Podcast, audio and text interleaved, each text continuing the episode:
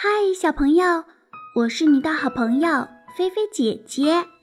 一千零一夜的主播圈子开通啦！点击一千零一夜频道内的主播圈子板块，你最喜欢的主播在那儿等你哟。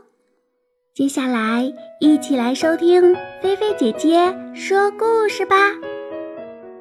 卖火柴的小女孩，天。冷得可怕，正下着雪。这是圣诞之夜，在寒冷和黑暗中，一个小女孩正在大街上走着。她穿着妈妈的旧拖鞋，匆忙穿过大街。这时，两辆马车飞快地闯过来。他吓得把拖鞋也跑掉了，一只拖鞋怎么也找不到了，另一只拖鞋又被一个男孩抢跑了。没有了拖鞋，小姑娘只能赤脚走在雪地上，她的脚啊冻得又红又肿。她的旧围裙里兜着许多火柴，手里还拿着一把。她一整天呀也没卖出一根火柴，没有得到一个铜板。洁白的雪花落在她金黄的长发上，看起来非常美丽。他又冷又饿，哆哆嗦嗦地向前走着。街旁所有的窗子都射出明亮的光，空中飘着一股烤火鸡的香味儿。这正是圣诞节，是人们阖家团聚的时候。更是孩子们盼望已久的节日。他在一个墙角里坐下来，把一双小脚缩进围裙里。他不敢回家去，因为他没有卖掉一根火柴，没有赚到一个铜板。他怕父亲生气。再说了。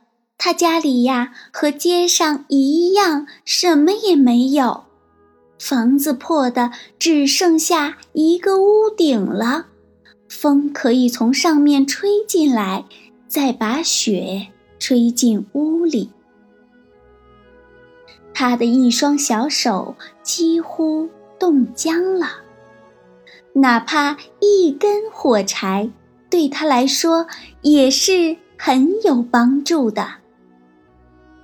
小姑娘终于抽出一根火柴，在墙上擦了一下，吃，火柴燃起来了，冒出火光。当她把手附在上面的时候，明亮的火光就像一根小小的蜡烛。小姑娘觉得自己像坐在一个黄铜炉旁边一样，那么温暖，那么美好。火烧的多么旺啊！小姑娘刚伸出脚，打算暖和一下，火焰忽然熄灭了，火炉不见了。她坐在那儿，手中只有烧过的火柴梗。小姑娘又擦了一根，火柴燃起来了，发出了明亮的火光。墙上那块被火光照着的地方变得像薄纱一样透明，她可以看见房间里的东西。桌上铺着雪白的台布，上面放着精致的碗盘，还有装满梅子和苹果的冒着香气的火鸡。这只火鸡从盘子里跳出来，它背上插着刀叉，蹒跚的在地上走着，一直向这个穷苦的姑娘走来。但是，这一根火柴又熄灭了。此时，他的手碰到的只是又厚。又冷的墙壁。他点燃了第三根火柴，火光闪亮。现在他坐在美丽的圣诞树下，这株树比他透过一个富商的玻璃门看到的那株还要大，还要美。它的绿枝上燃着几千支蜡烛，正向他眨眼。像商店橱窗里陈列的画一样美丽。小姑娘想把两只手伸进去，可是火柴又熄灭了。圣诞树的烛光越升越高，他看到它们变成了明亮的星星。这些星星有一颗。落下来了，在天空划出一道长长的红光。现在又有一个人死去了，小姑娘说：“因为她的老祖母活着的时候，曾经跟她说过，天上落下一颗星星，地下。”就有一个灵魂升到上帝那儿去了。小女孩靠着墙，又擦亮了一根火柴，火柴把四周都照亮了。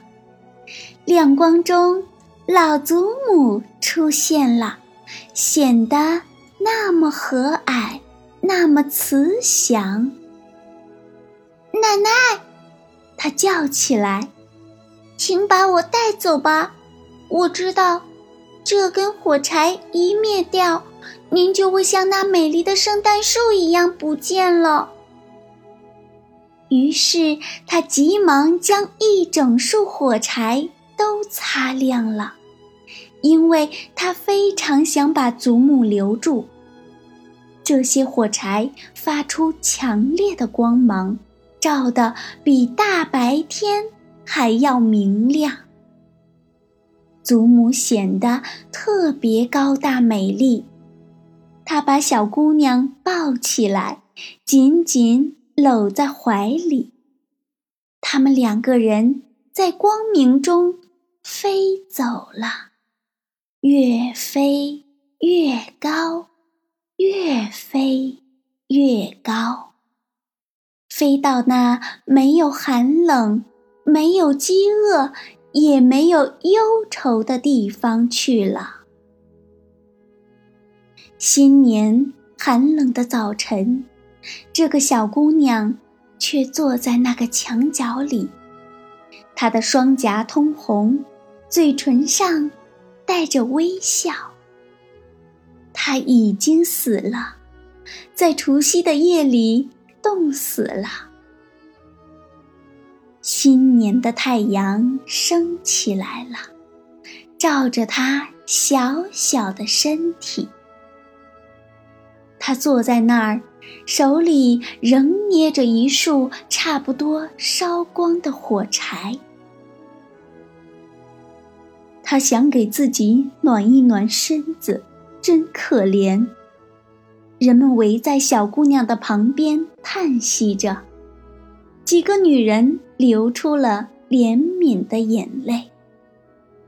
谁也不知道，她曾经看到过多么美丽的图景，她曾多么快乐地跟着祖母一起，走到新年的幸福中去了。小朋友们。如果你们遇到了卖火柴的小女孩，你们最想对她说什么呢？或者是最想送给她什么呢？欢迎小朋友积极勇敢的将你们想到的写在故事下方的留言区，来告诉菲菲姐姐，来和大家一起交流互动吧。如果喜欢，别忘了为菲菲姐姐的故事点赞哟。